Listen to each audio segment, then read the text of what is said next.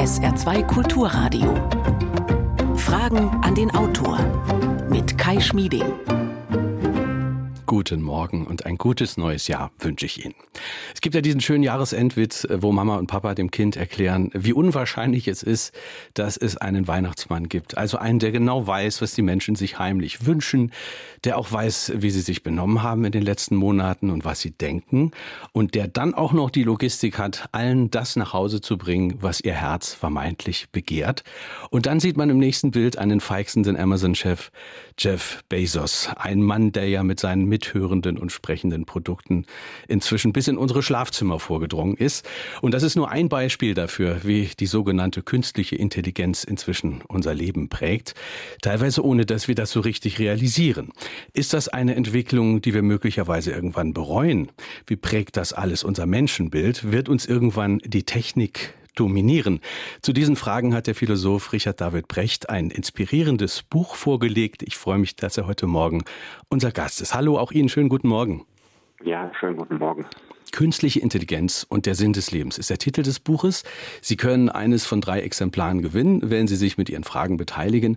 0681 65 100 ist unsere Nummer, Telefon und WhatsApp oder auch E-Mail, Fragen an den Autor mit Bindestrichen dazwischen at sr.de. Herr Brecht, Google und seine Algorithmen navigieren uns durchs Leben. Es gibt kleine Helfer, die uns im Auto den Weg weisen, Armbanduhren, die uns zum Sport antreiben. Und auch die Liebesanbahnung haben wir heute optimiert mit digitaler Technik. Und mein Smartphone ist inzwischen sogar in der Lage, mir zu sagen, ich soll doch mal bitte leiser Musik hören. Im Sinne der Funktionsfähigkeit meiner Ohren. Wenn man so will, dann ist unser Leben mit Hilfe von Technologie durchrationalisiert, durchgeplant, berechenbar. Das gibt uns Sicherheit. Ja, und dann kam Corona und zeigt, wie verletzbar wir sind, wie sich alles unserer Kontrolle entzieht. Ist das auch in dieser Hinsicht eine große Kränkung, Corona? Ja, ich glaube ein bisschen schon. Also Menschen leben heute, Sie haben das ja gerade beschrieben, in sehr technotopischen Welten. Wir sind umzingelt, umgeben von Technik, die uns helfen soll, das Leben erleichtert. Und es gibt ja auch viele, sagen wir mal, Intelligenzfunktionen, die wir irgendwann nicht mehr selber brauchen, sondern mehr und mehr an die Technik auslagern. Und darüber vergessen wir häufig, dass wir ja eigentlich selber keine technischen Wesen sind, sondern dass wir näher mit Pflanzen und Tieren äh, verwandt sind als beispielsweise mit künstlicher Intelligenz. Dass wir also fühlende Wesen sind, dass wir Wesen sind, die biologisch bedrohbar sind, wie wir am Beispiel des Virus sehen. Und ich habe ja in meinem Buch versucht, den Menschen zu definieren, nicht als das andere der Natur, so haben die Philosophen im alten Griechenland den Menschen mal definiert. Und so hat man das immer gesehen. Ne? Auf der einen Seite ist die einfache Natur, die Pflanzen und die Tiere, und auf der anderen Seite steht der Mensch sondern ich habe das anders definiert, sondern gesagt, der Mensch ist das andere der künstlichen Intelligenz gemeinsam mit Pflanzen und Tieren.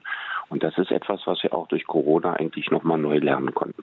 Immerhin könnte die Impfung ja nun äh, ein Weg sein, die Kontrolle wieder zurückzugewinnen. Das wäre ja dann doch wieder ein Triumph der Technologie. Also wenn man da zum Beispiel sich mein BioNTech-Artikel durchliest im Spiegel, da ist ja oft die Rede davon, ohne Algorithmen würde das mit dem Impfstoff ja gar nicht funktionieren. Ja, ja, das ist alles richtig und ich finde das ja auch gut und es spricht auch nichts dagegen, dass die Technik uns hilft. Aber Corona ist ja eine vergleichsweise kleine Herausforderung, vor der wir gegenwärtig global stehen im Vergleich etwa zum Klimawandel. Und äh, auch beim Klimawandel bin ich ziemlich sicher, dass Technik uns helfen kann, aber Technik alleine kann den Klimawandel nicht besiegen. Da sollte man sich keine Illusionen machen. Das war ja so ähnlich, dass man geglaubt hat, man könnte mit einer Corona-App könnte man die Pandemie eindämmen. Und wir haben gesehen, so einfach geht das nicht. Die kann vielleicht ein bisschen dabei helfen, aber besiegen kann die das Virus nicht. Wenn wir darüber nachdenken, was kann Technik, was kann Technologie, welche Hoffnungen haben wir, ähm, ist es möglicherweise das große Missverständnis, äh, wenn wir darüber reden, was künstliche Intelligenz zu leisten imstande ist, dass unser Leben eben keine Abfolge von zu lösenden Problemen ist? Ja, also das ist sehr, sehr typisch für nicht nur für künstliche Intelligenz, sondern für die ganze Digitalisierungsdiskussion. Wenn ich Geschäftsmodelle entwickle, dann versuche ich etwas als ein Problem zu, zu verorten und sage, ja, das ist ein Problem, ne? jemand will von A nach B fahren, dann brauchen wir jetzt einen Navigator im Auto und das ist dann die Lösung. Das heißt also, als Mathematiker oder als Techniker denke ich in dem Schema Problem und Lösung. Das ist richtig und das ist sinnvoll aus technischer Perspektive. Das entspricht aber nicht dem Leben. Das tatsächliche Leben von Menschen besteht nicht einfach aus Problemen und Lösungen. Und gerade wenn es um komplexe Fragen geht, wie in der Politik, schon mal überhaupt nicht. Also es gab nicht irgendwie ein Flüchtlingsproblem und das ist jetzt gelöst. Ne, der Unterschied ist, wenn ich in der Mathematik ein Problem löse, dann ist es weg. Wenn ich äh, zum Beispiel in der Migrationskrise äh, hingehe und das als Problem betrachte, was es zu lösen gibt, und ich mache ein Abkommen mit der Türkei, dann habe ich ein Problem verlagert. Und das ist sehr typisch für das meiste im menschlichen Leben. Also menschliches Leben lässt sich nicht auf das Schema einfach nur von Problem und Lösung reduzieren. Das allermeiste, was Menschen macht, schafft eigentlich mehr Probleme, hm. als dass es Probleme löst. Man könnte natürlich auch sagen, das Leben ist ein einziges Problem. Der Mensch ist Problemlöser in seiner Natur. Aber das ist dann auch unser Daseinsinhalt. Und wenn uns das genommen wird, ja, was haben wir dann? Dann stehen wir ja irgendwie dumm da. So ist das. Was macht denn die Menschheit, wenn alle Probleme technisch gelöst sind? Also man sieht, man erkennt ja daran, wenn die Technik nicht mehr in der Rolle des Helfers ist, sondern wenn die Technik eine immer größere Dominanz über den Menschen ausmacht, dann stellt sich eben, wie ich das in meinem Buch gemacht habe, die Frage nach dem Sinn des Lebens. Ja, also ich meine, wir sind hier einige Jahrzehnte auf dieser Erde und äh, der eigentliche Sinn dieser Existenz besteht eben, eben gerade nicht darin, dass wir einfach immer nur Probleme äh, lösen und am Ende steht eine Lösung da, sondern tatsächlich ist das Leben mit all seinen Ungereimtheiten und seinen Widrigkeiten der Sinn des Lebens selbst. Jetzt würden Technikoptimisten an dieser Stelle entgegnen, naja, es geht um lästige Tätigkeiten, die die Maschinen uns abnehmen. Das Schöne, die Kultur, was weiß ich, das Spazieren gehen, das Musikmachen, der Müßiggang, dem können wir uns ja auch äh, weiter voll und ganz widmen, während die Maschinen irgendwelche Dinge machen, auf die wir nun gar keine Lust haben. Ja, das äh, ist eine lustige Idee. Äh, das Irreparable im menschlichen Leben ist der Überdruss. Und der wird sich dann einstellen, wenn der Mensch außer Zeit totzuschlagen nichts anderes mehr zu tun hat. Also tatsächlich wird das in erster Linie nicht zu einer glücklichen Menschheit führen, sondern dazu, dass die Psychiater sehr viel mehr Arbeit haben als jetzt. Also viele Menschen werden sich sinnlos und wertlos äh, vorkommen. Nicht jeder ist in der Lage, sich von morgens bis abends an sich selbst oder irgendwelchen Themen zu begeistern. Also dieses Endziel, was dahinter steht, äh, dass man möglichst sich nicht mehr anstrengen muss, das ist irgendwie lustig. Ich habe mal einen Vortrag gehört, ich meine, ich habe ziemlich viele Silicon Valley Vorträge gehört, wo jemand gesagt hat, ja, dann kann man das und das machen, selbstfahrendes Auto, weil Menschen gehen ja nicht gerne zu Fuß. Und irgendwann hat er den schönen Satz gesagt, Menschen denken nicht gern. Ja, und das ist doch praktisch, ja, wenn die Maschine ihnen das abnimmt. Und dann habe ich gedacht, mein Gott, was hat der Mann für ein Menschenbild? Mhm. Ich habe ein Interview ähm, äh, in der Vorbereitung mit Ihnen äh, mir bei YouTube angeguckt und da werden Sie gefragt, äh, ob Sie glücklich sind. Und da sagen Sie, Sie persönlich sind zwar glücklich, aber nicht so glücklich, dass Sie Gefahr laufen würden, stumpf zu werden. Ja, also ich, also alle Menschen, die dauerhaft wahnsinnig glücklich sind, sind dabei zu verblöden. Also darauf ist der Mensch von, von Natur aus nicht eingerichtet auf einen dauerhaften Glückszustand. So also ähnlich wie Wilhelm Busch mal gesagt hat, dass nichts schwerer zu ertragen ist als eine Reihe von schönen Tagen. Wir haben jetzt in, äh, im Vorfeld der Sendung schon einige kritische E-Mails äh, bekommen und äh, einige beziehen sich auf den Begriff der künstlichen Intelligenz und sinngemäß ist die Kritik, wenn wir diesen, diesen Begriff einfach so übernehmen, unkritisch. Gehen wir dann nicht äh, auch schon einem gewissen Marketing auf äh, den Leim, weil so beeindruckend das ist, was Computer im Einzelfall können? Kann man das Einsichtsfähigkeit nennen? Ach ja, diesen, also ich, ich verstehe die Leute, die das für einen Marketingtrick halten. Die haben auch Argumente für sich. Es gibt gerade in Deutschland auch viele Informatiker, die mit dem Begriff künstlichen Intelligenz vor Dingen Marketing verbinden. Das ist schon richtig. Auf der anderen Seite ist es ja durchaus beeindruckend, was diese Maschinen können. Und in mir sperrt sich jedenfalls nichts dagegen, den Begriff Intelligenz zu verwenden. Ähm, ich meine, da steht ja nicht künstliche Weisheit oder da steht nicht künstlicher Verstand oder künstliche Vernunft. Das sind alles Dinge, wo ich sagen würde, das ist Blödsinn. Aber der Begriff Intelligenz ist ja jetzt eigentlich so ein schillernder Begriff, den jeder so nach seiner Fasson ein bisschen auslegen kann. Ich finde den Begriff jetzt nicht so, dass man ihn nicht verwenden kann. Wir beobachten jetzt ja nun teilweise, dass äh, nicht nur die Maschinen immer mehr wie Menschen werden sollen, sondern dass sich auch Menschen immer mehr den Maschinen anpassen. Also zum Beispiel, wie man sich in sozialen Netzwerken verhält oder die Unfähigkeit, sich mal tiefergehend sich mit etwas zu beschäftigen, diese Rastlosigkeit, dieses permanente Schwarz-Weiß-Denken. Ist das etwas, äh, was durch künstliche Intelligenz auch mit verursacht wird, dass wir uns letztlich so verhalten wie Maschinen? Mm, also es ist auf jeden Fall so, wenn man die nächsten Schritte machen möchte. Bei der Weiterentwicklung künstlicher Intelligenz ist es von großem Vorteil, wenn Menschen sich möglichst gut an Maschinen anpassen. Denn es gibt bestimmte Bereiche, da können Maschinen nicht wie Menschen werden. Und wenn man äh, Menschen und Maschinen stärker miteinander verschwimmen lassen möchte, wenn die verschmelzen sollen, dann bleibt eigentlich nur, dass Menschen anfangen zunehmend wie Maschinen zu denken. Und bis zum gewissen Grade tun wir das, weil wir haben uns ja auch an unsere Computerprogramme so angepasst, dass sie unsere Art zu denken mitprägen. Und ähm, die Frage ist immer, wie weit geht das und auf Kosten von was geht das? Grundsätzlich steht ja kein Problem darin, dass ich mich an eine Windows-Oberfläche oder sowas äh, geistig anpasse. Und das Zweite, was Sie gerade gesagt haben, die Rastlosigkeit, die hat eigentlich mit künstlicher Intelligenz nicht so viel zu tun. Also es ist relativ egal, ob ich meine Aufmerksamkeit analog zerstreue oder ob ich die digital zerstreue. Ich glaube, das macht mit unserem Gehirn nicht so einen ganz großen Unterschied. Mhm. Das Ganze hat aber ja auch soziale Folgen, schreiben Sie auch im Buch drüber. Ähm, Beispiele, wie der Mensch sich heute schon der künstlichen Intelligenz anpasst. Er ist ja häufig Diener von Systemen, also der Lieferando-Fahrer, der Uber-Fahrer, äh, der dann so wie eine Maschine einem roten Punkt auf seinem Navi folgt oder auch der Mensch, der im Amazon-Lager äh, hin und ja. her gescheucht wird. Ja, ja, das ist tatsächlich so. Ähm, wir haben es mit äh, komplexen Systemen zu tun, die diejenigen, die einzeln daran beteiligt sind, nicht durchschauen. Also die Frage, wie ein Amazon-Lager äh, angeordnet ist, die versteht der Lagerarbeiter nicht. Die ist auch wahnsinnig kompliziert und da haben Maschinen äh, eine ganze Menge Dinge berechnet und das ersperrt sich erstmal dagegen, das mit einem normalen, gesunden Menschenverstand überhaupt zu verstehen und der ist jetzt abhängig von dem Navigator, der ihm zeigt, wo welches Buch ist. Und das ist ein schönes Bild, weil es gibt ja auch andere Bereiche, wo die viel relevanter sind. Man denke an den Hochfrequenzhandel an den Börsen ja, was, warum der Computer den Kauf oder Verkauf dieser Aktie oder dieses Derivats oder so empfiehlt, das weiß derjenige, der da vor seinem Rechner sitzt äh, und dem folgt auch nicht. Das heißt, wir kommen in eine Welt, in der immer mehr Entscheidungen von Maschinen gefällt werden, die in der Sekunde, in der sie gefällt werden, dem Anwender oder dem Menschen, der damit zu tun hat, völlig intransparent sind. Also eine Welt, die uns äh, letztlich dann auch wesentlich unfreier macht. Ja, es ist ja das, äh, der große Witz besteht ja immer. Wenn jemand neue Technik erfindet, dann verspricht er immer damit, dass man einen Freiheitsgewinn damit hat. Ja, wenn Sie das und das haben, dann könnten Sie einfach so und dann brauchen Sie nicht mehr und so weiter. Tatsächlich ist der Mensch natürlich durch den Gebrauch von Technik auf der einen Seite freier geworden und auf der anderen Seite in genau gleichem Maße abhängig von dieser Technik und damit auch unfreier.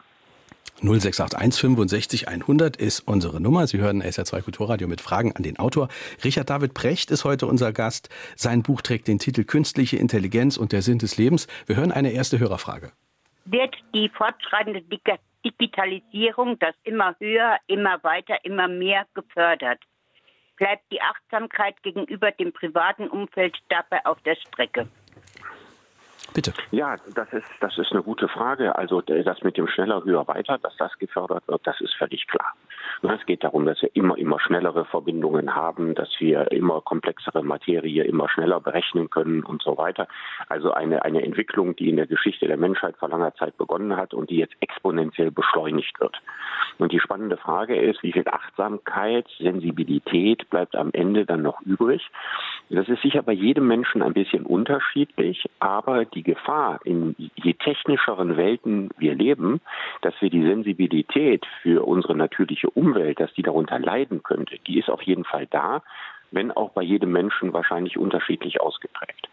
Es ist ja schon erstaunlich, was man heute einem äh, Rechner einprogrammieren kann in Sachen Erkennung von Gesichtsausdrücken zum Beispiel oder Erkennung von, von Emotionen oder wenn der an meiner Stimme irgendwelche Veränderungen äh, erkennt. Äh, ist es bis zu einem gewissen Grad nicht auch möglich, einer Maschine Sensibilität beizubringen?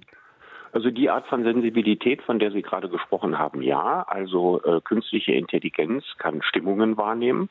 Man kann ja auch messen, wenn jemand in einem selbstfahrenden Auto sitzt, ja, wie viel schwitzt der und äh, wenn der sich da Filmchen anguckt, äh, kriegt er heiße Hände oder hat er kalte Füße oder was passiert bei welcher Situation. Das wird ja alles auch gemacht. Ich meine, es, gibt Sportklamotten, die mit ganz, ganz feinen äh, Sensoren ausgestattet sind, die dann genau die, die, die das Schwitzen und sowas und äh, vermessen und von da aus Rückschlüsse auf Gefühlszustände und so weiter, nicht nur auf medizinische Zustände machen. Das geht, aber das bedeutet natürlich nicht, dass die Maschine selber empfindet. Das geht nicht. Ist es denn ausgeschlossen, dass man einer Maschine irgendwann mal sowas einprogrammiert wie Moral ja. oder wie Empathie? Ja, das ist ausgeschlossen, aber es ist denkbar, dass man das versucht, äh, so perfekt wie möglich zu faken also äh, vorzuspiegeln. Moral ist eine sehr emotionale Angelegenheit und wie gesagt, alles, was mit echten Emotionen einhergeht, ist an einen biologischen Körper gebunden. Und ohne eine solche Körperphysiologie kann das nicht von einer Maschine empfunden werden. Und es ist tatsächlich ja so ein großes Verlangen, auch im Silicon Valley, Chinesen machen das natürlich auch, dass man versucht, Maschinen moralisch zu programmieren. Und mein Buch ist ein einziges Plädoyer dafür, a, dass das in dem Sinne, was tatsächlich Moral ist, nicht geht. Und b, dass wir das bitteschön bloß nicht versuchen sollten. Also ist es in Ihren Augen tatsächlich so, dass sich äh, menschliche Moral äh, jeglicher transparenten Logik und Rationalität entzieht? Ja, das ist nicht nur meine Meinung, es ist das Ergebnis einer zweieinhalbtausend Jahre alten abendländischen Philosophiegeschichte. Also das, das, kann auch jeder an sich selbst äh, erleben. Es gibt ja ein berühmtes Beispiel schon aus den 60er Jahren, wo man sich in die Situation versetzen soll, dass man an einem Eisenbahngleis steht und äh, ein, ein, ein führerlos gewordener Wagen, ein Trolley, der, der fährt heran und man könnte durch das Umlegen einer Weiche verhindern, dass statt fünf Gleisarbeitern nur ein Gleisarbeiter stirbt. Und wenn man die Frage in der Weltbevölkerung stellt, und das hat man gemacht, Millionen von Menschen, da werden die allermeisten sagen, na klar, wenn ich in so einer Situation bin, zu entscheiden, sterben fünf oder stirbt einer, dann hebel ich die Weiche rüben und dann werden die, wird dieser eine getötet und fünf überleben. Wenn man sich aber das gleiche Beispiel vorstellt, dieser eine auf dem anderen Gleis ist die eigene Mutter, der eigene Vater oder das eigene Kind dann würden 99,9 Prozent nicht sagen, so, 5 gegen 1, ne, ganz klare moralische Entscheidung muss ich jetzt machen, ne, muss jetzt mein Sohn oder meine Tochter opfern. Dann sieht man die Welt auf einmal mit ganz, ganz anderen Augen. Und allein an diesem kleinen Beispiel wird doch völlig klar, dass Moral keine Matheaufgabe ist. Und dass Menschenwürde vermutlich nicht programmierbar ist. Menschenwürde ist nicht entfernt programmierbar. Und in, in, Deutschland ist es ja auch so, dass die Verfassung die Menschenwürde ja, im ersten Paragraphen des Grundgesetzes festschreibt, als das oberste Grundsatz. Und dieser Grundsatz der Menschenwürde, der auf Kant zurückgeht, der sagt, dass das Leben eines jeden einzelnen Menschen ein unüberbietbarer Wert ist. Und das bedeutet, das Leben von drei Menschen ist nicht mehr wert als das von einem. Das heißt, das Grundgesetz zieht eine säkulare Firewall um das Leben eines jeden Einzelnen. Und schon deswegen dürfen wir menschlichen Lebenswert nicht mathematisch verrechnen. Wir hören eine nächste Hörerfrage. Herr Brecht, ist es nicht eines unserer wesentlichen Merkmale, dass unsere Geschichte, speziell die Technikgeschichte, absolut nicht vorhersehbar ist? Hätten Sie geglaubt, dass vor 100 Jahren jemand unsere heutige Welt auch nur annähernd hätte erahnen können? Ich glaube, dass uns das so auch mit der künstlichen Intelligenz geht. Äh, Mr. Watson von der IBM-Chef in den 50er Jahren hatte vier Computer für die maximal nötige Zahl in der Welt angesetzt. Und so gibt es hunderte von Beispielen, wie wir völlig schief gelegen haben. Und ich glaube, leider auch, dass die Einschätzung der KI bei uns nicht möglich ist, weil wir in einer fließenden Evolution sind. Also ich gebe Ihnen erstmal vollkommen recht. Ähm, technische Entwicklungen sind über mehrere Jahrzehnte hinweg sehr schwer prognostizierbar. Wenn man in den 60er Jahren gefragt hätte, wie sieht die Welt im Jahr 2020 aus, dann hätte man bestimmte Bereiche der Technik, wie zum Beispiel ein Smartphone, überhaupt nicht vorausgesehen. Und auf der anderen Seite hätte man eine andere Technik maßlos überschätzt. Die allermeisten Menschen, wenn ich mal gucke, was waren die großen Themen in den 50er, 60er Jahren, die Zukunftsthemen, die haben gesagt, riesige Städte unter Wasser. Das war das Zukunftsthema in den 50ern. Oder die Raumfahrt. Ja, Kolonien auf Mond und Mars. Ja, das hätte jeder wahrscheinlich gedacht, boah, vor 50 Jahren oder so, ne, dann haben wir alle möglichen Raumstationen, wir breiten uns im Universum aus und so weiter. Da sind wir heute irgendwie nicht weiter als in den 60er Jahren. Es ist offensichtlich ja nicht mal mehr möglich, ernsthaft zum Mond zu fliegen. Also wenn man sich das anguckt, da haben Sie natürlich völlig recht. Man kann Technik so nicht im weitesten Sinne vorausplanen, aber man kann in einem Nahhorizont sehen, was sind so, könnten die nächsten Schritte sein, was wäre äh, vermutlich so und was wird vermutlich nicht kommen. Und da ist es auch interessant, nicht alles, was man uns verspricht, man denke mal an die Google-Brille, Google Glass, ja, hat sich nicht durchgesetzt. Und das bringt uns zu der Frage, woran liegt das eigentlich? Welcher technische Fortschritt sich durchsetzt und welcher nicht? Und das wichtigste Kriterium ist, es muss erstens ein Geschäftsmodell sein. Ja, das war die, die äh, Besiedlung des Weltraums nicht. Und als zweites muss es tatsächlich auf ein reales Bedürfnis von Menschen treffen, das dadurch befriedigt wird. Das war zum Beispiel bei der Google-Brille nicht so. Übrigens bei der Weltraumfahrt auch nicht. Ich kenne niemanden, der wirklich ernsthaft langfristig auf den Mond legen will. Sie, Sie schreiben im Buch, dass der Motor für, für diese Dinge häufig äh, äh, der Kapitalismus ist oder das Gewinnstreben, die Ökonomie. Jetzt würden die Gurus im Silicon Valley äh, würden ja zunächst mal sagen, sie sind Verbesserer der Menschheit und sie haben ein philosophisches Programm und sie wollen den Menschen befreien und besser machen. Ja, also es gibt einen schönen Satz äh, von Robert Musil, der mal gesagt hat, also ohne Philosophie wagen eigentlich nur Verbrecher, anderen zu schaden. Und das, was Philosophie ist, könnte man heute auch Purpose nennen. Ja, also ohne dass man irgendein großes ethisches Ziel ausgibt, ja, macht man heute im Silicon Valley keine Geschäfte mehr. Das gehört zur Vermarktung untrennbar dazu. Tatsächlich ist es so, diese Firmen, über die wir hier reden, sind riesige Sammelbecken globalen Investitionskapitals.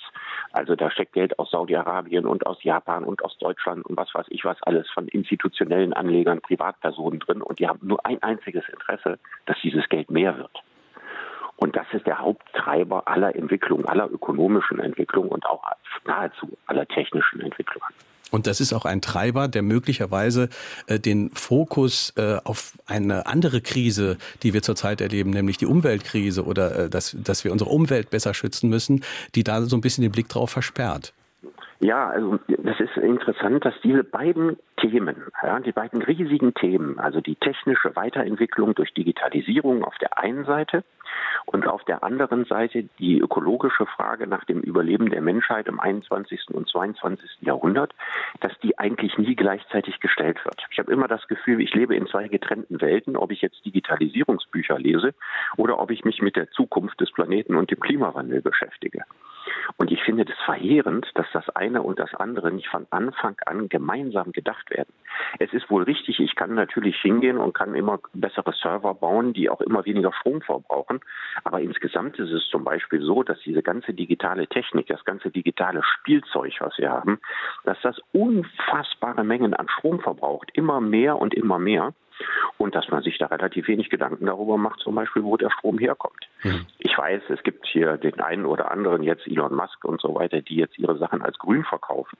Aber da muss man auf der anderen Seite auch sehen, die ganzen Karossen, die da gebaut werden, die ganze Hardware, ne, woraus ein Smartphone besteht, die Stoffe, die da alle drin sind, der Raubbau an der Natur, der betrieben wird, für Lithium, äh, der betrieben wird, für Kobalt und so weiter und so weiter, Koltan. Das sind alles Dinge, die tauchen in dieser Kalkulation nie auf.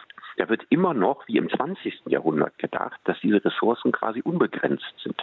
Also belohnt wird der, der am besten die Natur ausbeutet. Man darf natürlich an der Stelle nicht verschweigen, dass smarte Technologie natürlich auch dabei helfen kann, äh, effizienter zu werden oder Energie Ohne zu sparen. Ohne Zweifel. Die Frage ist nur, äh, wie sieht das Spiel am Ende aus? Also auf der einen Seite kann ich mit Hilfe von Digitaltechnologie selbstverständlich zum Beispiel Energie sparen oder ich kann auch vielleicht Probleme lösen, die vorher mit mehr Material oder mit längeren Wegen oder mit mehr CO2-Ausstoß verbunden waren.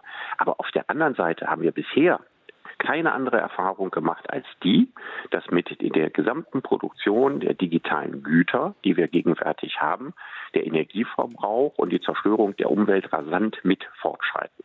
Wir haben, erleben jetzt nicht einen, einen großen Schritt in die Gegenrichtung.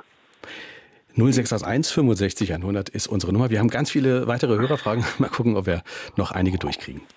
Glauben Sie, dass die künstliche Intelligenz die Menschheit verblöden lässt und sich die Gehirnzellen zurückbilden? Also das glaube ich äh, nicht. Also zunächst mal muss man sich fragen, welchen Gebrauch macht man davon? Also lebt man dann wirklich irgendwann in einer Matrix von künstlicher Intelligenz, dann würde man wahrscheinlich äh, im Laufe der Evolution anfangen zu verblöden. Aber vielleicht kommt diese Matrix ja auch nicht. Also ich habe ja doch die Hoffnung, dass die künstliche Intelligenz ein auf eingeschränkten Gebieten angewendeter Menschheitshelfer sein könnte. Ich weiß nicht, wie wahrscheinlich das ist, aber das ist das, wofür ich mich einsetze. Und dann glaube ich nicht, dass es zu einer kollektiven Rückbildung von Gehirnzellen kommt. Es gibt ja dieses Gedankenspiel mit der Matrix, wo, glaube ich, ähm, da, da wurden, das beschreiben Sie, da wurden IT-Experten gefragt, ob sie ähm, das machen würden, dass sie in einer Welt leben würden, in der sie quasi dauernd glückselig wären und entspannt werden und nicht mehr arbeiten müssten. Und da war dann doch ersta erstaunlich, wie die Menschen reagiert haben. Ja, also ich habe ich hab diese Frage habe ich vor mittlerweile drei Jahren bei einem Vortrag in München vor ungefähr 1000 IT-Entwicklern in den Raum gestellt. Und habe gefragt, wenn es jetzt so eine Glücksmaschine wäre, ne, wo, wo mit dem menschlichen Leben nichts mehr passieren kann und permanent nur das Beste passiert und man unausgesetzt glücklich ist und so weiter, hätte natürlich keine Freiheit mehr. Ne? Man wäre in dieser künstlichen Welt, aber dafür ging es einem die ganze Zeit gut. Wie viele denn in eine solche Maschine steigen würden? Und tatsächlich waren es unter 10 Prozent. Und die wissen warum. Ja, weil ich glaube, der, der, der, der tatsächliche Wert äh, der eigenen Handlungsautonomie und der Freiheit, der ist uns ganz tief in uns drin, glaube ich, doch ziemlich äh, wichtig. Eine, Vielleicht verändert sich die Menschheit, aber gegenwärtig ist das wohl so. Eine nächste Hörerfrage. Es ist offensichtlich, dass es ein großes Interesse gibt, äh, Daten zu kontrollieren, Personal einzusparen. Andererseits ist es ebenso offensichtlich, dass die Digitalisierung uns immer Angreifer macht, gerade die zentralisierte Form der Digitalisierung. Was ich nicht verstehe, ist der geradezu religiöse Eifer, mit dem wir als Betroffene uns alle dem Trend unterwerfen. Es gibt bei Bertolt Brecht eine Kalendergeschichte, wenn Haifische Menschen wären. Wenn diese haifische Menschen wären, dann hätten sie eine Religion für die kleinen Fischlein, damit die Halleluja singend in den Rachen der Haifische schwimmen. So verhalten wir uns. Ich verstehe es nicht. Ja, also äh, tatsächlich ist also diese ganze religiöse Überfrachtung, die äh, im Silicon Valley zum Teil ja auch stark inszeniert wird, ne? ein unglaublicher Personenkult, das fing bis Steve Jobs an, das erleben Sie bei Elon Musk ja auch so, ne? dass er wie ein Guru oder ein Wunderheiler der Menschheit auftritt, äh, dass die, die Apple-Geräte in Geschäften verkauft werden äh, wie Tempel und dass ein entsprechender Kult drum gemacht wird und dass es tatsächlich sehr, sehr, sehr viele Menschen gibt, die dafür sehr empfänglich sind und denen in unserer quasi gottlosen Zeit Zeit folgen. Das ist eine völlig richtige Beobachtung. Jetzt muss man immer gucken, es gibt ja einerseits Menschen, die das eben mit nahezu religiöser äh, Begeisterung äh, teilen. Und da gibt es auch ganz viele andere Menschen, wie ich zum Beispiel, die diese religiöse Begeisterung nicht haben. Aber ich habe auch äh, ein entsprechendes Mobilfunkgerät, weil ich dann sonst in dieser Welt mich gar nicht mehr orientieren kann oder von ganz vielen Prozessen ausgeschlossen sind. Das heißt, ich brauche noch nicht mal diese religiöse Begeisterung, sondern irgendwann kann man sich in seiner Berufsumwelt oder privaten Umwelt nicht mehr orientieren, wenn man bestimmte Geräte nicht hat. Und äh, das macht die Sache natürlich tatsächlich äh, prekär, weil die Abhängigkeit davon, die muss gar nicht von einem selber ausgehen, die geht einfach durch eine gewisse gesellschaftliche Entwicklung. Gesellschaftliche Entwicklung heißt ja auch ökonomische Entwicklung. Äh, der Unternehmer Frank Thelen äh, hat Ihnen in einem Interview im Spiegel gesagt, Sie sind ein Reichsbedenkenträger. Ich glaube, so hat er Sie genannt. Und äh, sinngemäß argumentiert er so, wir können uns ja nicht irgendwie von einer Weltentwicklung abkoppeln, weil ansonsten überlassen wir den USA und China dieses Feld und äh, haben großen wirtschaftlichen Schaden. Und äh, mhm. Kapitalismus ist ja kein Selbstzweck, sondern hat ja auch eine große soziale Komponente. Also wir haben ja auch alle was davon, was sehr positiv ist. Ich würde dem auch nicht widersprechen. Also den Begriff Reichsbedenkenträger, den würde ich natürlich für mich jetzt nicht verwenden, aber dass äh, es einen ökonomischen Sachzwang gibt, dass Deutschland sich, was die Digitalisierung anbelangt, auch die Entwicklung und den Einsatz künstlicher Intelligenz jetzt nicht in die Steinzeit zurückentwickeln kann und kann sagen, wir haben alle nichts damit zu tun, wir wollen mit dem Teufelszeug nichts zu tun haben. Das ist mir genauso klar wie Frank Thelen auch.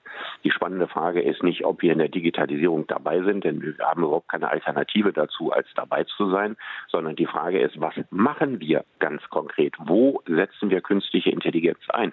Und wo ziehen wir Grenzen, die wir nicht überschreiten? Ich meine, es gibt in der digitalen Welt Millionen von Geschäftsmodellen. Man muss sich ja nicht gerade versuchen, mit den unethischen Modellen oder den menschheitsgeschichtlich problematischen zu beschäftigen. Deutschland ist führend in der Welt in der Industrievernetzung oder in der Messtechnik. Das sind anonyme Daten von Maschinen, die miteinander so gekoppelt werden, dass viele Prozesse autonom funktionieren. Bosch und Siemens und so weiter sind da alle großartig mit drin. Das ist ja ein völlig unproblematisches Geschäftsfeld. Da kann ich ja nicht sagen, das kann man aus ethischen Gründen nicht machen.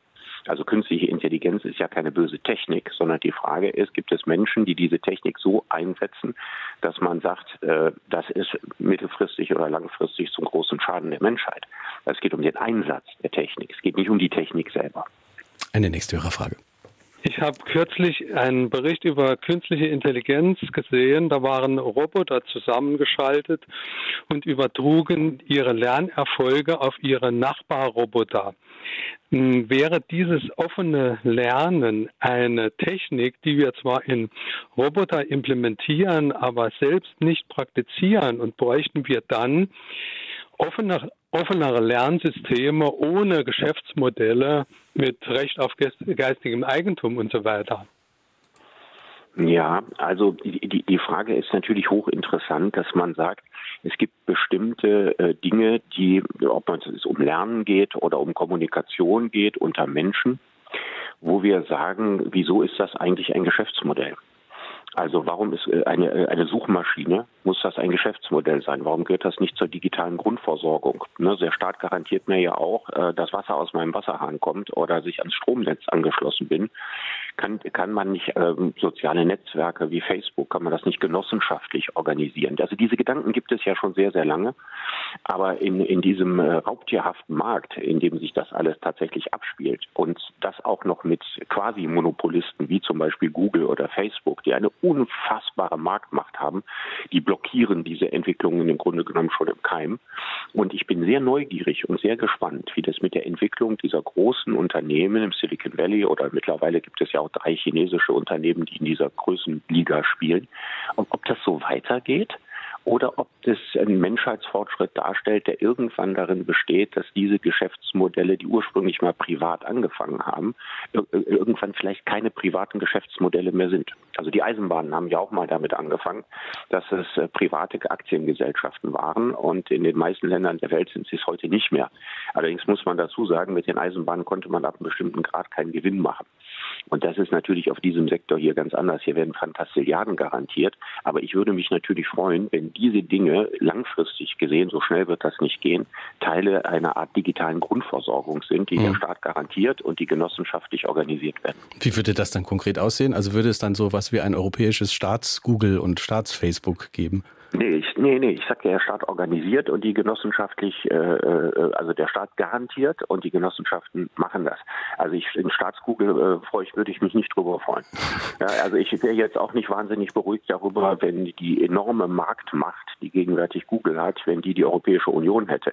Also Macht ohne Missbrauch verliert ihren Reiz. Das gilt in der Wirtschaft und das gilt auch in der Politik.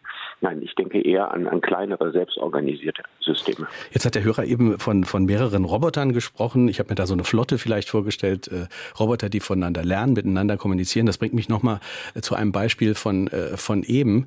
Ähm, da haben Sie gesagt, dieses Gegenrechnen von Unheil, ähm, das ist ja eine Diskussion, die mit den selbstfahrenden Autos äh, demnächst noch wesentlich äh, wichtiger werden soll. Das sind ja, ja letztlich auch selbstfahrende Autos tatsächlich in unseren Städten einsetzen, was ich ganz ehrlich für, für, für überhaupt nicht für ausgemacht halte. Es ist immer so ein Trick, ne? Also vom Silicon Valley zu sagen, ja, und in fünf Jahren kommt das und in einem sieben Jahren kommen selbstfahrende Autos und so weiter. So als, als wäre das quasi, als, wäre die, als würde die Geschichte festgeschrieben. Und vorhin kam ja eine, eine kluge Frage. Ja, jemand, der gesagt hat, steht doch alles gar nicht so genau fest, wie die Zukunft wird. Und das ist völlig richtig. Also wir haben gigantische Verkehrsprobleme, die wir lösen müssen. Wir haben viel zu viele, viel zu große Autos in unseren Städten. Äh, da müssen wir, brauchen wir kluge clevere Lösungen. Aber ich vermute, das selbstfahrende Auto jetzt als äh, Massenfortbewegungsmittel in den Städten kann uns dabei nicht helfen. Glauben Sie denn, dass das kommt, dass das nicht äh, irgendwann früher oder später mit dem Umweltargument kommt und mit dem Argument, nee. dass das sehr viele äh, Menschenleben ähm, äh, schützt, die wir äh, im ja, Moment also im Straßenverkehr dem, opfern? Ja, nö, das glaube ich nicht. Also ich glaube, dass beides auch nicht so ist. Also ich könnte mir vorstellen, dass äh, in relativ absehbarer Zeit Straßenbahnen, S-Bahnen, U-Bahnen und so weiter vollautomatisiert fahren. Dass da also keine Menschen mehr im Führerhäuschen sitzen, zumindest keine mehr, die da noch auf irgendeinen Knopf drücken oder vielleicht nur noch aus juristischen Gründen sitzen, um zur Not einschreiten zu können. Also das kommt mit Sicherheit. Ähm, wir werden auch auf Firmengeländen, ja, das gibt's ja auch heute schon. Also wenn wir höchst auf dem Gelände sind oder BSF oder so, ne, da sehen Sie dann schon, dass da Fahrzeuge fahren oder auf Messegeländen oder so, wo keine äh, Fahrer drin sitzen. Also das wird es geben in so regelbasierten Umgebungen. Aber ein Chaos einer Großstadt mit selbstfahrenden Autos. Ich stelle mir immer spaßeshalber Palermo vor. Das ist die Stadt, in der ich bisher war mit dem äh, irrationalsten und verrücktesten Verkehr.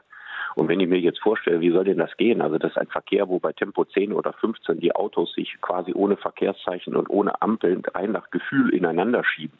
Wie man das mit selbstfahrenden Autos machen würde, ist mir ein Riesenrätsel. Also die, die Umgebungen sind so unglaublich komplex, dass in, in diesen völlig irrationalen Verkehrswelten ein selbstfahrendes Auto maßlos überfordert ist und wahrscheinlich deutlich mehr Unfälle produzieren würde, als äh, tatsächlich, das ist ja dieses irrationale Versprechen dahinter, dazu führt, dass weniger Menschen sterben. Und es würde tatsächlich ja, wenn dann nur in einer Gegend funktionieren, die wirklich total digital erfasst ist. Also in, in ja. der auch jeder Mensch, der sich da bewegt, digital erfasst ist. Ja, dann gibt es sowas wie Privatsphäre, gibt es da nicht mehr. Nein, das gibt es nicht mehr. Also es fängt erstmal damit an, wenn ich wirklich selbstfahrende Autos will, müssen alle irrationalen Verkehrsteilnehmer entweder verschwinden oder eingehegt werden. Also wir werden keinen Verkehr haben, wo Sie mit Ihrem herkömmlichen SUV ja, durch eine deutsche Großstadt brettern und neben Ihnen fährt ein kleines, smartes, selbstfahrendes Auto.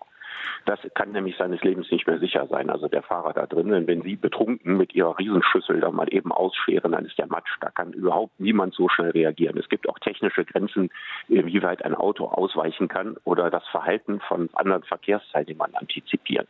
Das heißt, es ist viel zu gefährlich, in ein selbstfahrendes Auto zu steigen in einem herkömmlichen Straßenverkehr. Das Erste, was Sie machen müssten, Sie müssten den gesamten herkömmlichen Straßenverkehr, den müssten Sie erledigen. Es dürfte nur noch solche selbstfahrenden Autos geben. Das versuchen Sie mal in Deutschland durchzusetzen. Das wird so schnell nicht möglich sein. Das Zweite ist, Sie müssen die Fußgänger ja, die verrückte Dinge machen, auch betrunken über Straßen laufen oder randalieren oder nicht auf den Verkehr achten, das reicht ja schon. Die sind ein wahnsinniges Hindernis. Oder noch schöner, ja, wenn selbstfahrende Autos so smart sind, dass sie langsam fahren, dass sie den Verkehr antizipieren, dann können sie sich zu fünf Leuten auf eine große Kreuzung stellen und dann hüpfen sie da hin und her oder demonstrieren, so als Corona-Leugner zum Beispiel, dann halten sie den gesamten Verkehr von Berlin auf. Und damit das nicht passiert, muss der gesamte Verkehrsraum, der öffentliche Raum, komplett überwacht werden. Wenn Sie das dann machen, dann klingelt Ihr Smartphone, weil man genau weiß, wer Sie sind, mittels Gesichtserkennung, und dann zahlen Sie Ihre 1000 Euro Strafe. Und dann leben wir hier in Verhältnissen wie in China. Wir hören eine nächste Hörerfrage. Sind Sie der Ansicht, dass der Mensch überhaupt in der Lage ist, gewisse Einsichten in gesunde Aktionen umzuwandeln? Ich habe den Eindruck, dass dies nicht ohne extremen Druck von außen erfolgen kann. Naja, also, also die menschliche Einsichtsfähigkeit, so ganz abstrakt gesehen, ist natürlich eigentlich ganz hoch und ganz konkret gesehen ist sie deutlich kleiner, da gebe ich Ihnen recht. Aber ich glaube, äh, es geht am Ende gar nicht um Einsicht, es geht um Bedürfnisse. Also es geht darum, dass man sagt, ich will das und das und das will ich nicht. Ja, also ich will nicht zum Beispiel, was ich gerade sagte, äh, auf jeder Straßenkreuzung zu jeder Zeit und so weiter von Kameras erfasst werden. Abgesehen davon, dass das bei uns natürlich eine, grundrechtlich überhaupt nicht erlaubt sein könnte. So, und aus diesem Widerstand heraus, gar nicht aus einer großen Einsicht heraus, aus solchen Widerständen heraus entstehen gesellschaftliche Bewegungen und gesellschaftliche Dynamiken. Und es reicht, wenn viele Leute bestimmte Dinge nicht wollen, dass es nicht mehr so einfach ist, die mal eben so einzuführen oder durchzusetzen. Dr. Christian Hoffmann hat uns geschrieben, an Fragen an den Autor mit Bindestrichen dazwischen at sr.de. Es geht nochmal um das Beispiel von vorhin mit dem Zug und der Weiche. Der, das ist ja vielleicht beim autonomen Fahren auch ein wichtiges Beispiel. Also wenn äh, das Auto dann vor der Wahl steht, überfahre ich jetzt die drei Senioren auf der linken Seite oder die vier äh, jüngeren Menschen auf der rechten Seite. Da schreibt Dr. Christian Hoffmann, dieses Beispiel ist in der Tat gerade ein gutes Beispiel dafür, dass Moral mathematisch fassbar ist. Moral ist das Resultat einer komplexen äh, Bewertungsfunktion eines Zustands. Der Mensch bewertet den Zustand ein Toter versus fünf Tote eben gerade nicht nur an der einfachen Quantität, sondern verwendet weitere Gewichte für die einfließenden Faktoren. Wenn Sie zeigen wollten, dass Moral einer technischen Emulation nicht zugänglich ist, müssten Sie zeigen, dass der Prozess der moralischen Entscheidungsfindung im Menschen abgelöst von einer naturwissenschaftlichen technischen Beschreibungsmöglichkeit ist. Er müsste demnach übernatürlich oder unnatürlich sein merkt Christian Hoffmann an. Ja, da ist ein Knoten drin in der Argumentation. Also, ich, wenn ich sage, der Mensch ist irrational und der Mensch ist emotional, dann sage ich nicht, dass es grundsätzlich ausgeschlossen ist, das auf naturwissenschaftlichem Wege zu beschreiben, sondern ich sage, das Ganze führt am Ende nicht zu einer regelbasierten Anwendung. Das ist ein großer Unterschied. Also wenn ich in der Lage bin, das menschliche Gehirn noch sehr, sehr viel genauer ähm, zu überwachen und äh, jede elektrochemische Aktivität darin und so weiter wahrzunehmen, heißt das ja noch lange nicht, dass das Ganze am Ende ein rationaler Prozess ist. Das heißt, ich kann auch irrationale Prozesse beschreiben.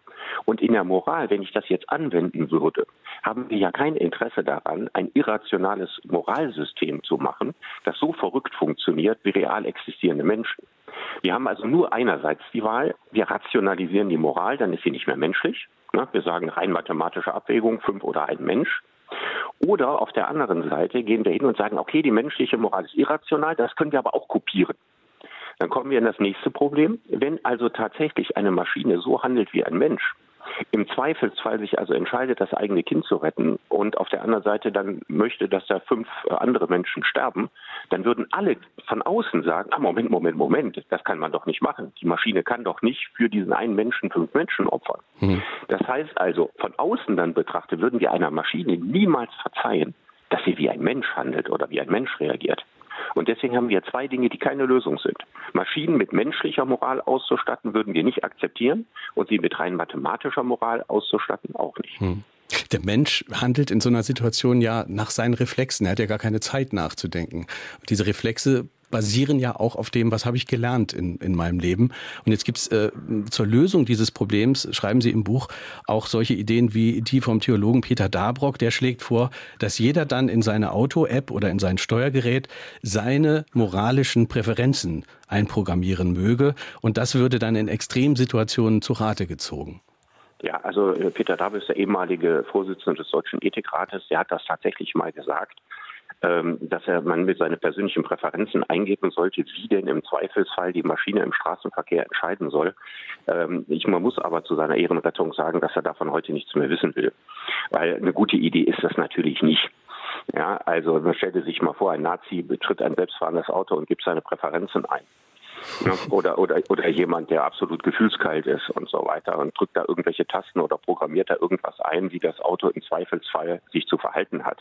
Ja, oder jemand, der, der, der Amok-Gedanken hat. Ne, der dann einprogrammieren könnte, so viel wie möglich mitzunehmen. Also über sowas müssen wir gar nicht entfernt nachzudenken. Das ist einfach kokolores und Herr Darburg steht da auch nicht mehr zu. Richard David Brecht ist heute unser Gast in Fragen an den Autor. Das Buch äh, trägt den Titel Künstliche Intelligenz und der Sinn des Lebens. Wir haben noch einige weitere Hörerfragen. Äh, ich wollte den Autor fragen, sind wir im Moment nicht dabei, die Menschlichkeit an die Technik abzugeben? Und was machen wir, wenn für, sagen wir mal, für zwei Wochen der Strom ausfällt?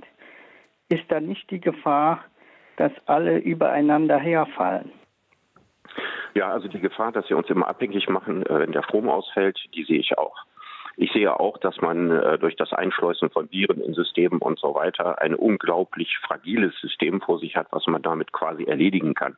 Also das sind die, die Kriege der Zukunft und darum muss man sich eine Menge Sorgen machen, das glaube ich.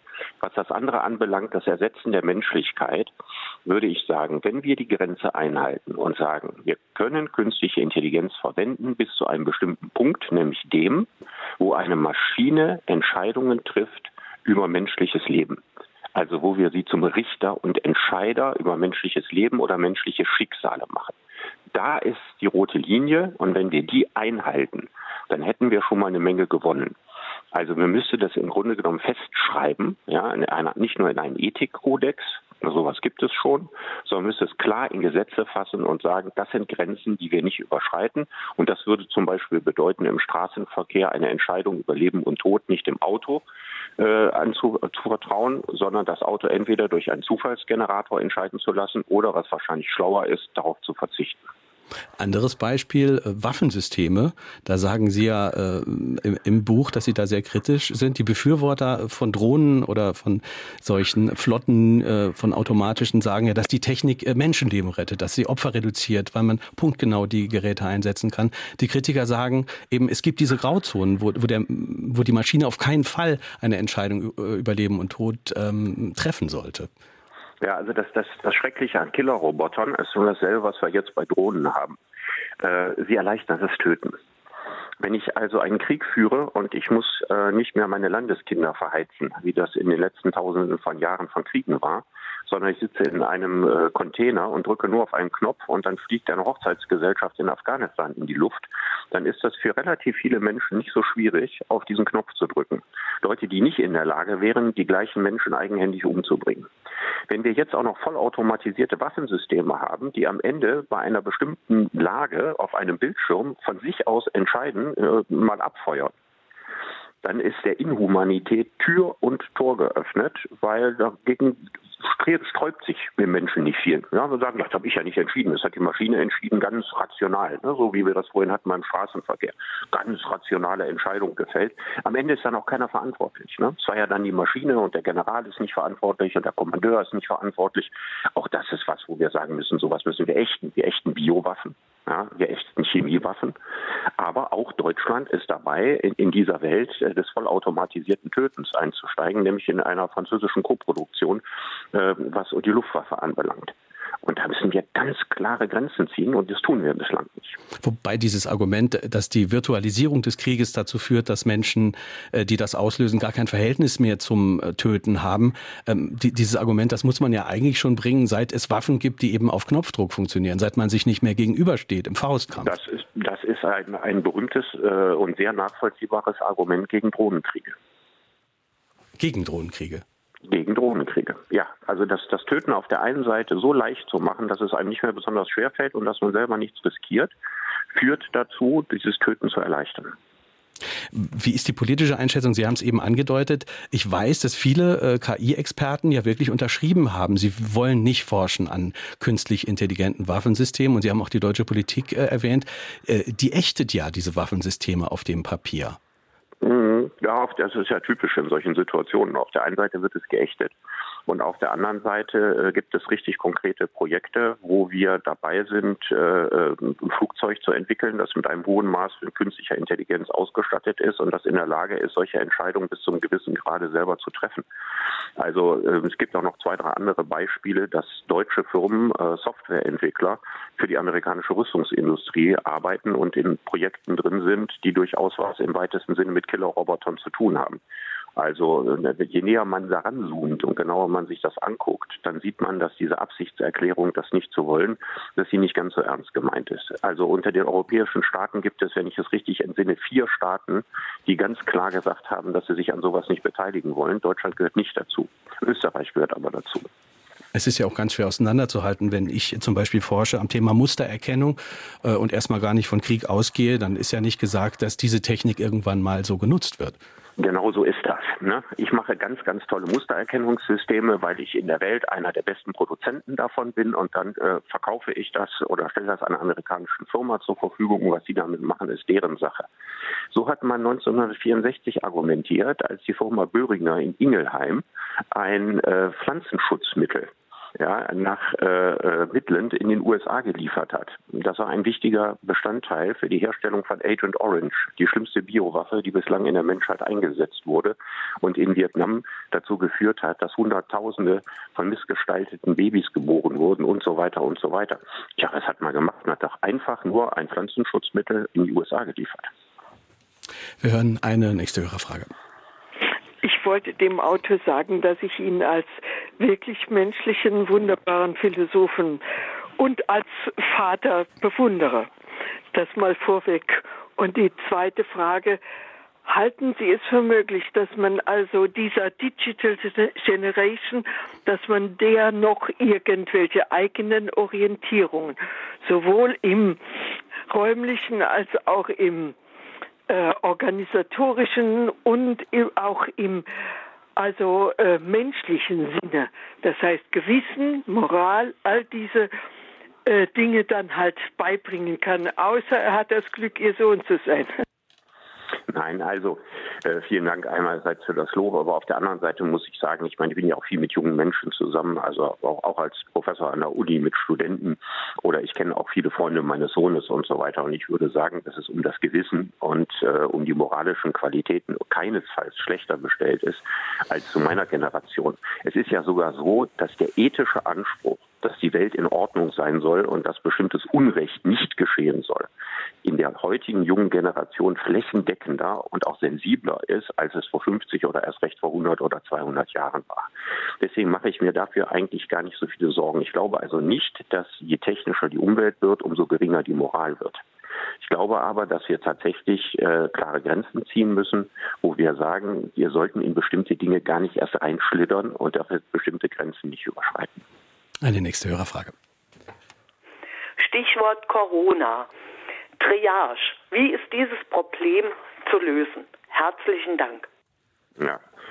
Also, ähm, also die Triage, also die Frage, wie, wenn der Arzt entscheiden soll, wer äh, beatmet wird und wer nicht, wenn nur ein Beatmungsgerät da ist, das ist sehr gut, dass hier von Menschen getroffen wird. Es wäre entsetzlich, wenn eine Maschine ausrechnen würde, wie hoch sie den Lebenswert eines Menschen einschätzt. Es ist schlimm genug, dass in der gegenwärtigen Situation Ärzte solche Entscheidungen treffen müssen. Das ist auch für die Ärzte natürlich ausgesprochen schwer und auch für die Angehörigen auch. Aber dass eine gewisse menschliche Irrationalität in dieser Entscheidung ist, macht sie am Ende immer noch menschlicher, als wenn sie durch und durch rational und mit der mathematischen Kälte einer Maschine getroffen worden wäre. Und deswegen finde ich es gut, dass wir nicht ausrechnen, wie hoch der Lebenswert des einen Menschen oder des anderen ist, sondern dass ein Arzt diese fürchterliche Entscheidungen auf Grundlage seines Gewissens treffen muss.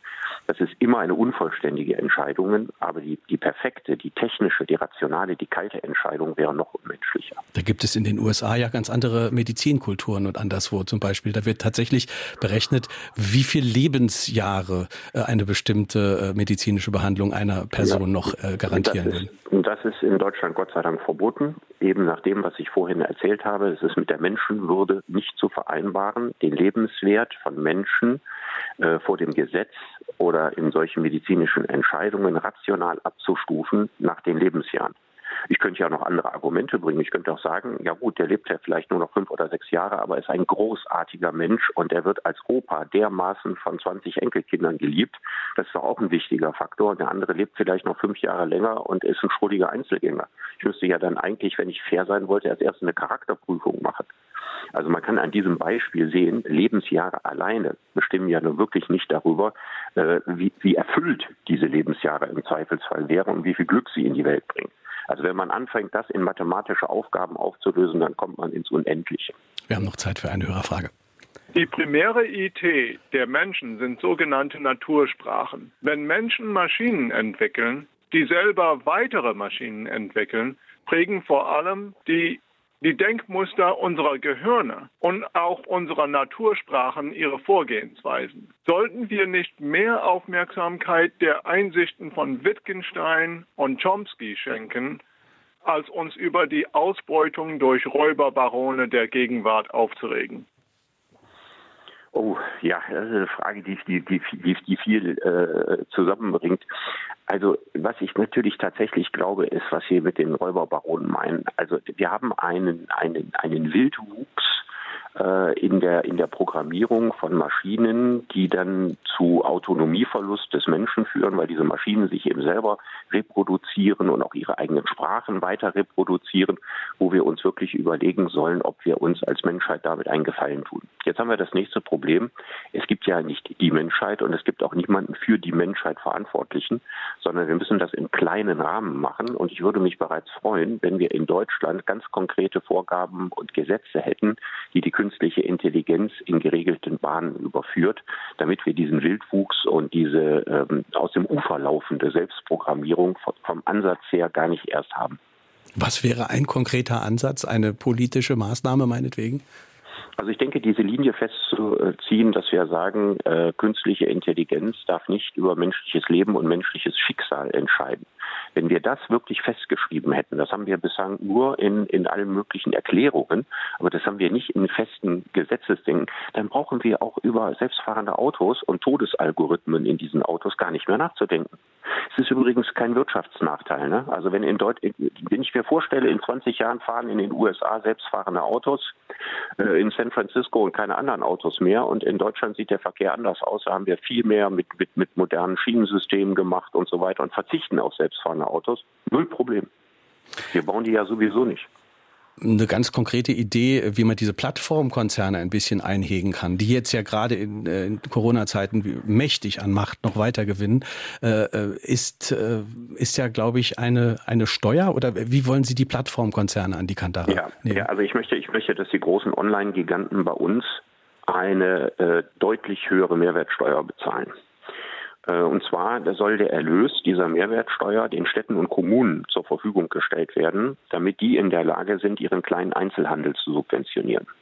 Ich kann natürlich sagen, eine Entwicklung, die kann man nicht aufhalten, das ist halt so. Und dann versteppen bei uns die ganzen Innenstädte, weil wenn da keine Läden mehr sind, die Leute auch nicht mehr in die Innenstadt gehen, kann ich auch nicht mit lauter Freizeitangeboten, ich kann da nicht lauter Spaßbäder einbauen oder Veranstaltungs- äh, und Eventhallen oder so. Ist also Blödsinn. Wenn die Geschäfte weg sind, sterben die Städte. Und wenn die Städte sterben, gehen die Leute nicht mehr in die Stadt, dann stirbt die Stadtkultur, dann die Gemeinwohlorientierung, die mit der Community, der alten Polis verbunden ist. Städte sind ja mal um die Kirchen und um die Märkte rumgewachsen. Das geht alles kaputt. Und um das zu verhindern, möchte ich eine 25 Prozent Mehrwertsteuererhöhung für, also 25 also Prozent zusätzlich, die soll so viel Mehrwertsteuer zahlen, dass tatsächlich der normale Einzelhandel zumindest preislich mit den Online-Giganten noch weiter konkurrieren kann. Und ich habe mich sehr, sehr gefreut, dass vor etwa zehn Tagen äh, mehrere CDU-Abgeordnete diesen Vorschlag von mir aufgegriffen haben und jetzt eine Initiative gestartet haben, genau dahin.